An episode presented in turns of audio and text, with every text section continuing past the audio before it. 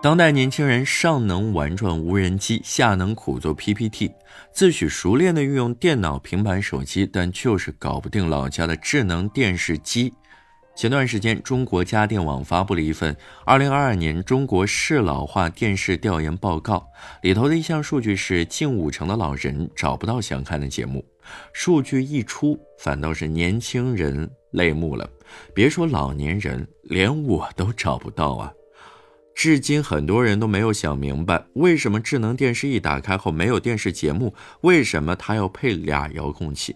节目直播要去哪里找？节目回放要去哪里看？想看的电视怎么如此难找？为什么电视会员又要单独买？又为什么会员费会那么贵？千言万语的吐槽抱怨，最后促使无数的人家的电视机变成了无情的显示器，还得依赖手机投屏看电视是不可能的。这届年轻人根本就不会开。从大多数网友的体验来看，智能电视虽然有智能之名，但更像是在考验人类够不够智能。在使用它时，不像是操控电视，更像是操控航母。大多数的智能电视需要配备两个遥控器，有的甚至是三个，一个用来操控电视，一个用来机顶盒。这意味着，如果你想普通的回顾下童年时上下换台的快乐，至少需要三步：用遥控器 A 打开电视。切换信号到机顶盒，再拿起遥控器 B 进行操纵。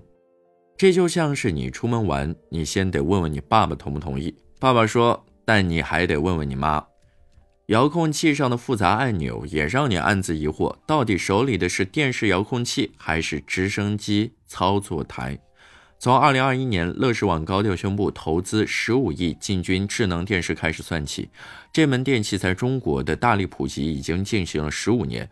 这意味着一代代的年轻人与智能电视的拉锯战也已经进行了十年。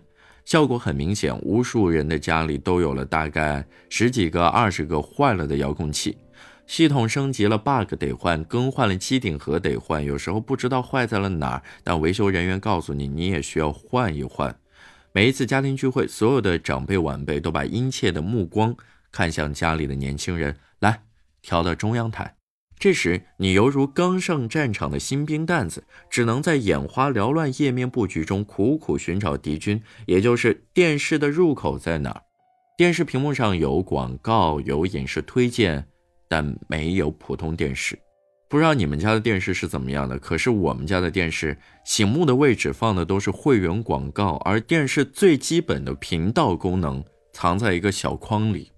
这个框要是再做的小一点，那找电视的过程就堪比开机小游戏了。有时候电视机还要系统升级，有时候内存不够，有时候还要充这个会员充那个会员，页面华而不实，遥控器体验感太差，无法轻松的应对复杂功能。两项缺陷共同点燃了使用者愤怒的情绪，尤其在春晚、奥运开幕这种被认为中国人必看的节目单上。倘若除夕夜等着看春晚，全家人齐上阵，捣鼓了快一个小时才看到节目的话，会怎么样？智能电视在长辈们的心中已经不亚于犯下了大逆不道之罪的不孝子了。今年过年，我实在是找不到智能电视上的春晚直播。姑且用 iPad 投屏到电视上观看。冬季奥运会的时候，电视上只能找到片段短视频，找不到完整的节目，我只能通过投屏来看。谁都明白，智能电视提供了更多的功能，更多的选择，但是它在最基本的看电视功能上无法令人满足。复杂的操作过程让上手快的年轻人都感觉到头疼。一切智能附加品都无法抵消没法轻松看电视的痛苦。如果你家有孩子的话，你可以看到电视上的很多节目都在向孩子要钱。看一个动画片，屏幕上写着“快让爸爸妈妈帮你开通少年 VIP 会员吧”，还有的儿童广告被设计成“奥特曼被锁起来了，快让爸爸妈妈扫码解锁”之类的措辞。更有的电视不需要任何扫码验证码。只需要点击一下就可以扣除费用。现在的智能电视上都被塞了太多的广告了，有的电视你甚至需要看十几秒的广告才能够开机。视频版权需要消费，这个道理大众不是不懂。真正让普通人烦躁的是花钱花不痛快。如果在购买的时候，商家能够明确的告知，或者明确的标注了本机器包含开机广告，而不是在消费者毫不知情的情况下悄悄塞入。倘若智能电视内那些五花八门的会员能够有清晰的区分与介绍，而不是一团混乱。体验想必会大大的提升。爱奇艺的官方旗舰店就有人吐槽，自己购买的银河奇异果会员无法在电视自带的奇异果 TV 使用，门类太多，观众太心碎。再加上很多人并不知道，智能电视不装机顶盒是没法看电视台直播的。等到临时要看时，便会产生疑惑：要瘦了，怎么连看个春晚都要交钱？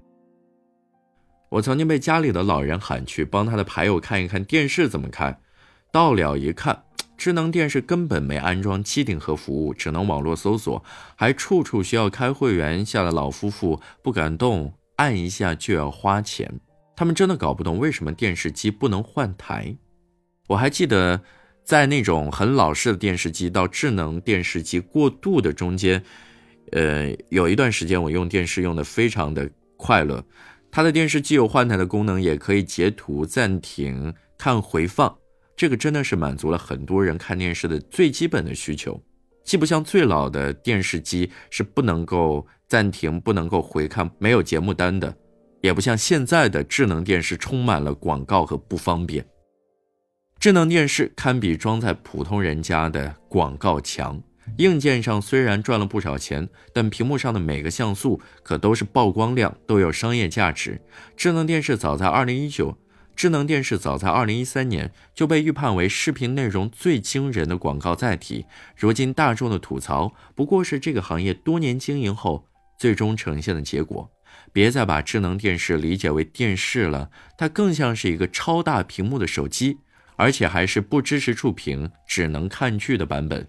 被诟病的开机关机广告，就相当于点开手机 APP 时看到的开屏广告；被诟病的电视会员，就相当于在手机上看片也得充会员。智能电视的屏幕尺寸虽大，可它不是专门来给你看电视的，更是一个陈列商品的橱窗。琳琅满目的商品里，传统的电视台直播不过是其中的一项功能。开机先看三十秒开机广告。在五光十色的影视推荐中切换电视或者选择应用期间，又看了几条广告。看剧过程中更不必说，开头结尾都有广告，大量资源付费观看。有的智能电视关机前甚至还插入十五秒广告，广告与会员齐飞，眼睛与钱包共累。更让人无奈的是，以上种种烦人问题，短期内很难有解决的方案。它本质是需求与服务的错位。电视厂商提供了五花八门的大屏视频会员服务，但你只想朴朴素素的一家人坐在一起看个电视，就像走进一家饭店，对方的菜单厚厚三本，但你只想找到自己想吃的白粥。甭管智能电视要开拓到哪一步，引领何种生活，都逃不开一句话：电视是用来看的。要是漫天广告里都找不到看的地儿，那还算什么电视？感谢收听本期节目。想联系我的话，欢迎添加我的绿色图标聊天软件，我在朋友圈等你。我的个人号是主播程浩，这四个字的全部拼音。感谢你的收听，我们下期再见。